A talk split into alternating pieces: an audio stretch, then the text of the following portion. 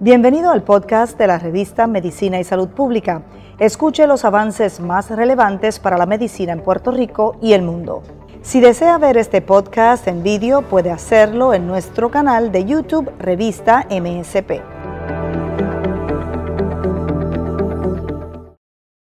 En las últimas horas Puerto Rico ha sido impactado con una serie de recomendaciones, 10 puntos de recomendaciones que ha circulado la Sociedad de Enfermedades Infecciosas de la isla. Eh, en estas recomendaciones se propone la cancelación o posposición de viajes a Estados Unidos o viajes al exterior de Estados Unidos que no sean indispensables. Eh, la cancelación de reuniones y fiestas. Eh, urgir a las familias evitar las reuniones con viajeros. Que el gobierno debe adoptar el modelo de control de viajes de Hawái y en las iglesias, aunque no se recomienda específicamente la cancelación de los cultos, se recomienda que no se cante cuando se hace en un lugar cerrado. El Departamento de Salud debe cancelar las visitas a los hospitales y el gobierno debe tomar medidas inmediatas y agresivas de toque de queda. Los hospitales deben abstenerse, eh, deben abastecerse de equipo protectivo eh, y también eh, deben tomar otras medidas. Estas recomendaciones han sido hechas por la sociedad de Enfermedades Infecciosas de Puerto Rico y ahora en Medicina y Salud Pública tenemos en un informe especial al doctor Lemuel Martínez. Es un infectólogo que preside esa sociedad y que es colaborador de Medicina y Salud Pública y de estos espacios informativos. Saludos, doctor. Gracias por estar con nosotros. Saludos y gracias por el espacio. Ustedes están haciendo estas recomendaciones en, vista del repunte que está teniendo eh, eh, la isla, eh, yo estaba entrevistando en las últimas horas, ¿verdad? Alcaldes de distintas poblaciones del país, de distintas localidades. La alcaldesa de Loíza estaba diciendo que, estaba diciendo que en dos o tres días se multiplicó por cuatro el, número de, casos contagiados. en Quebradilla también está ocurriendo lo mismo. Ponce canceló todas las actividades públicas porque ha visto un, repunte. Eh, o sea que estamos en una situación que, bueno, era como que anticipable. Pero estas recomendaciones que ustedes hacen, algunas se parecen a las, de, que desde el principio estamos eh, escuchando. Es que hay que regresar al, al punto eh, anterior que estábamos, doctor. Yo creo que hay que volver y dar un paso para atrás y recordar con lo que estamos trabajando. Estamos ante un virus respiratorio que causa muchas infecciones en muchas personas con la capacidad de que aunque en teoría tiene una mortalidad baja, pero satura los hospitales de una manera eh, grande. Hemos visto cómo sistemas de salud eh, bien establecidos han colapsado parcialmente simplemente por, por, esta enfermedad, así que no debemos menospreciarlo nunca. Eh, sin duda nosotros un año luego hemos aprendido mucho, pero últimamente hemos visto cómo se nos ha empezado a olvidar todas las situaciones, todo lo que, lo que necesitamos hacer para controlar el virus. Eh, te comentaba, por ejemplo, eh, eh, ha sido en cierta manera un wake-up con una llamada de despertar, pero realmente estamos otra vez volviendo a recordarle a las personas que independientemente del virus, el modo de transmisión sigue siendo el mismo. O sea, hemos enfocado todo el tiempo en lavar las manos, en usar mascarilla, pero se nos olvida que han unas actividades que se han, se han eh, identificado como las de mayor riesgo. En ese tipo de, de, actividad, pues estamos hablando de cantar y nosotros hemos encontrado que, pues a medida que la gente se empieza a reunir poco a poco, empiezan a coger confianza y en diferentes lugares. Hemos visto como a veces en restaurantes, en iglesias, se están activando otra vez los coros, los grupos musicales. Y eso, cuando uno alza la voz, pues crea que el, el, el aire pueda pasar más, más de lo normal. Y pues hoy mismo, eh, curiosamente, salió un, eh, un reporte de un brote que hubo en una iglesia. Nosotros pues atendemos los pacientes hospitalizados y les hacemos las preguntas y vemos cómo estas diferentes cosas, que nada es nuevo. O sea, estamos hablando de que eh, si estamos buscando reunirnos, tenemos que buscar la manera segura de hacerlo.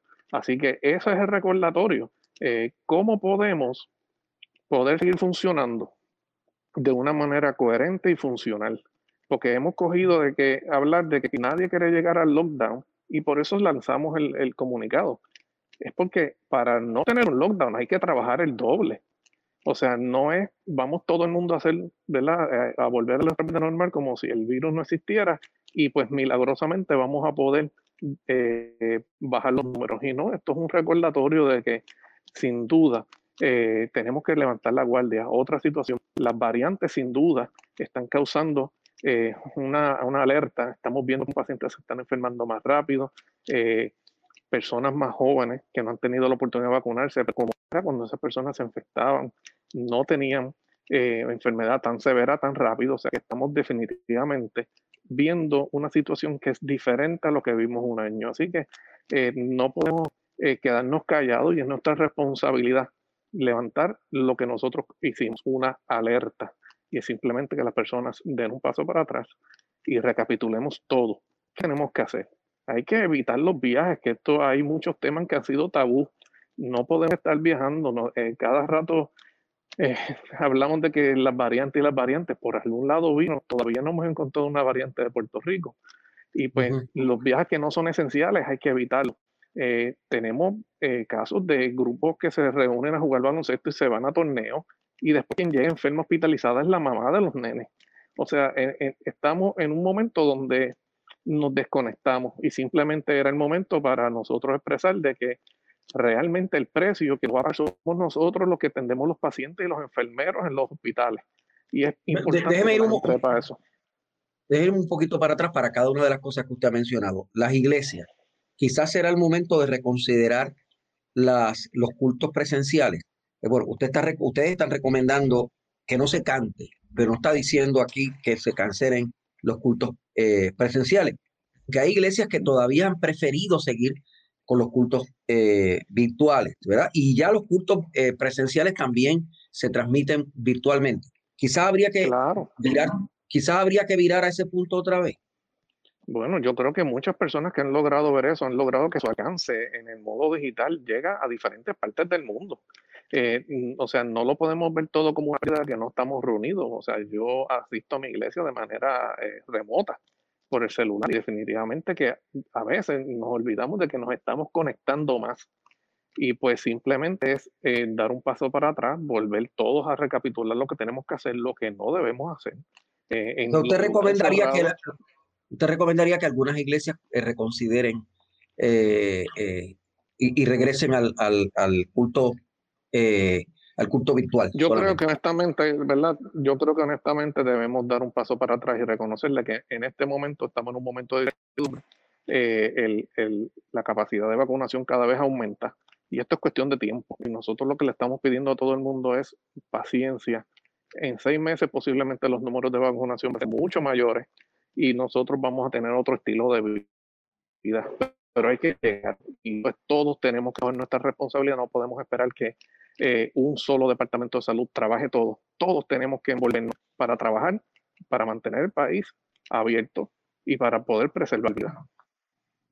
Yo sé de paso, eh, volviendo a los viajes también, eh, usted ha dicho que no es momento de viajar, pero la verdad es que el CDC ha dejado la impresión incluso de que se puede viajar si se está vacunado, ¿verdad?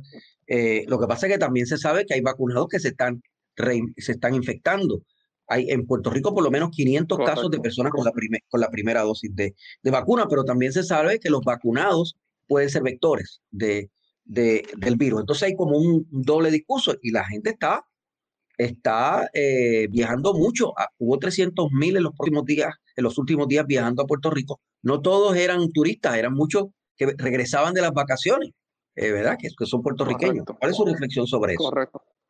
¿no? que eh, definitivamente CDC está, eh, está informando que pues, cuando uno está vacunado su riesgo disminuye, no hay duda. Pero tampoco hay duda que esos 300 mil y todos los puertorriqueños que están viajados ya han completado su proceso de vacunación. O sea, las personas muchas veces nos topamos con casos de que se ponen una sola dosis y al otro día tienen un viaje. Y eso realmente eh, es como poner una pizza en el horno. O sea, una vez uno comienza el proceso de vacunación, hay que esperar a que ese sistema inmunológico coja fuerza y eso tarda cinco o seis semanas dependiendo de, ¿verdad? del tipo de vacuna. El tiempo me traiciona y, y me duele en el alma. Este, tengo que, que pasar a otra entrevista, pero les quiero dar las gracias a todos ustedes por darnos este tiempo, este espacio. Eh, para nosotros es bien importante preservar vida y que todo el mundo sepa de que nosotros eh, íbamos muy bien y podemos volver a ese punto, pero todos tenemos que cooperar. Gracias, doctor. Doctor Lemuel Martínez. Gracias a todos. presidente de la Sociedad de Enfermedades Infecciosas de Puerto Rico. Mi nombre es Luis Penchi. Cubrimos la ciencia porque la ciencia es noticia para Revista de Medicina y Salud Pública.